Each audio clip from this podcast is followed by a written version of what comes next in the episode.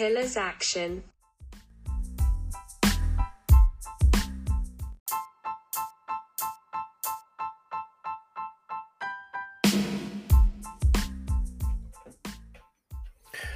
Bueno, pues esta semana venimos a hablar sobre un factor importante en la evaluación y que tiene mucho que ver con los desórdenes o los desajustes que se pueden encontrar en nuestros clientes o y este es la identificación de los trastornos funcionales de la marcha.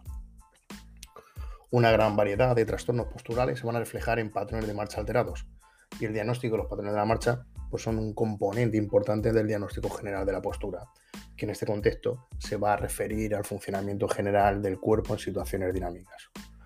En cuanto al hablar del análisis de la marcha, caminar se definiría como una progresión lineal que se logra a través de movimientos coordinados de las articulaciones del cuerpo y la transferencia del centro de gravedad de un lugar a otro. Y un ciclo de la marcha se definía como una acción que comienza en el momento en el que un pie toca el suelo y termina cuando este mismo pie toca el suelo nuevamente. El punto inicial del contacto del pie con el suelo generalmente se considera como el comienzo de un ciclo de marcha. Y aunque este ciclo toma solo alrededor de un segundo, abarca muchas acciones corporales. Por lo tanto, el análisis requiere el procesamiento de enormes cantidades de información en poco tiempo, para el cual se requiere un nivel alto de habilidad y una amplia experiencia. También se recomienda que a la hora de evaluar, los evaluadores analicen las grabaciones de vídeo del proceso en condiciones controladas y si es necesario, pues que se revisen estas grabaciones a cámara lenta y a velocidad normal. A la hora de hablar de puntos importantes a tener en cuenta en el diagnóstico de estos trastornos de la marcha, vamos a encontrar eh, principalmente el funcionamiento general de las piernas. Vamos a ver cómo funciona y qué desajustes podemos encontrar. El empuje de las piernas contra el suelo crean fuerzas que mueven el cuerpo hacia adelante con la ayuda de movimientos flexibles de las articulaciones del tobillo, de la rodilla y de la cadera. Y el tiempo que ambos pies están en contacto con el suelo simultáneamente depende de la frecuencia de la zancada. Es aconsejable controlar si las zancadas van a mantener la consistencia en términos de ritmo y longitud.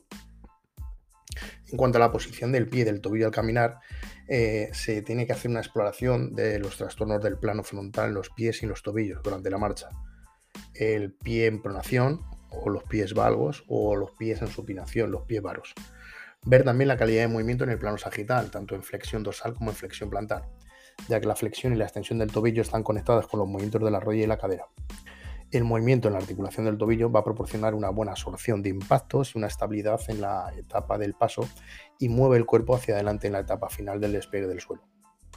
El deterioro funcional en estos rangos de movimiento en el plano sagital, ya sea por acortamiento muscular o por debilidad muscular, va a aparecer como trastornos en el balanceo del pie de talón a punta, lo que va a afectar a la función del caminar en general. Dos trastornos muy comunes que suelen aparecer en esta parte del ciclo suelen ser el toe walking y el drop foot.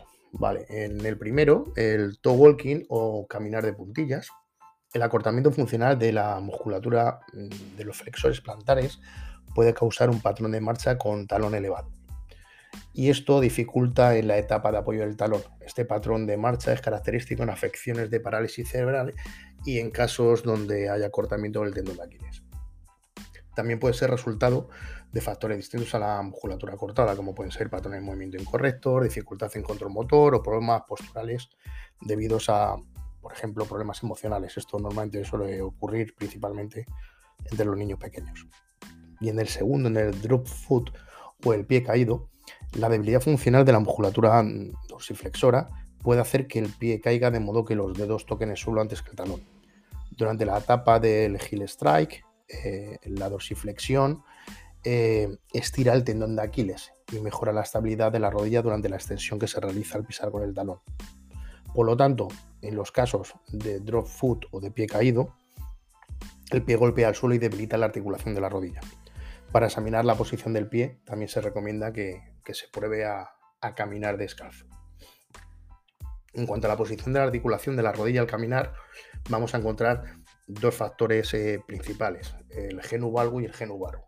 En el genu valgo, o, también se llama el golpe de rodillas, donde vemos que cuando se van dando las dos rodillas se van uniendo, y el genu varo, que es el de piernas arqueadas. ¿Esto qué nos va a llevar? Bueno, pues nos va a llevar a, encontrarnos con el ancho de la base de apoyo durante la marcha. Y esto que la estabilidad corporal durante la marcha se ve afectada por la dimensión de la base de apoyo y la distancia entre los pies. al estar de pie, los dos pies van a formar una base de apoyo o una base de sustentación del cuerpo con la línea de gravedad entre ellos. Por lo tanto, los pies que están ligeramente abiertos brindan mayor estabilidad. Sin embargo, al caminar, la base de sustentación cambia de pierna a pierna y para mantener la estabilidad, el centro de gravedad del cuerpo también debe cambiar y cruzar la base de sustentación por encima de la pierna de apoyo. Si las piernas se mueven hacia adelante desde una posición estática, cuando caminamos con una gran amplitud de piernas, el peso del cuerpo debe cambiar considerablemente de lado a lado en cada paso. Este esfuerzo va a producir un movimiento lateral de todo el cuerpo para mantener el equilibrio. Por lo tanto, caminar con una base muy amplia crea un patrón de movimiento eh, llamado paso del pato, que hace que el cuerpo se vaya balanceando de un lado hacia otro. Este es un patrón de movimiento característico en las primeras etapas de la marcha de los bebés, y esta distancia adicional entre sus piernas lo que hace es mejorar la estabilidad del cuerpo y el mantenimiento del equilibrio. Y una forma de evitar el paso del pato al caminar es colocar cada pie más cerca del centro de gravedad. Intentar caminar en línea recta y colocando cada pie directamente frente al otro. Sin embargo, la desventaja de este tipo de marcha es que disminuye la base sustentación del cuerpo en la fase del doble apoyo, cuando los pies están en contacto con el suelo, lo que hace eh, que se reduzca la estabilidad del cuerpo. Además, lo que ocurre también es que se perdice energía al desplazar el pie lateralmente para esquivar la segunda pierna en cada paso. La posición más efectiva del pie entonces sería caminar, eh, sería caminar en aquella que donde se minimiza el balanceo de lado a lado, mientras se permite que la pierna se mueva directamente hacia adelante. En esta posición, los bordes mediales de los pies eh, casi van a tocar una línea recta al caminar, y el área de la sustentación va a ser algo más ancha que al caminar en línea recta, pero los pies pueden moverse directamente hacia adelante y el movimiento de lado a lado del centro de gravedad se va a reducir al mínimo. En resumen, caminar sobre una base de apoyo demasiado amplia puede indicar dificultades en el equilibrio dinámico. En tales casos, eh, lo más recomendable sería examinar específicamente la capacidad de equilibrio de la persona. Por el contrario, una base para andar estrecha va a permitir al cuerpo que se apoye en la pierna que lleva el peso, lo que va a reducir el movimiento del centro de gravedad en el ciclo de la marcha, lo que va a permitir también movimientos más suaves, efectivos y más eficientes eh, con un gasto energético menor. Si hablamos también del ángulo que se genera entre los pies, es importante valorar la dirección hacia donde apuntan los pies o la dirección de la puntera. Los pies se desplazan normalmente paralelos al caminar, como si fueran ruedas sobre un riel y van desde el centro del talón sobre el eje central del pie hasta los cinco dedos. Cuando se ve un ángulo prominente entre los pies, la función normal de la marcha se puede ver afectada por dos, de dos posibles maneras. Una sería por la posición de la punta hacia afuera, que sería una marcha que se llama de Charles Chaplin o de Charlotte, y la segunda sería una posición de punta hacia adentro, donde las piernas pueden tocarse al caminar con una tendencia a poder caerse. Caminar con los dos dedos, con los dedos de los pies apuntando hacia adelante, va a dirigir el impulso de la locomoción en la dirección exacta deseada para caminar.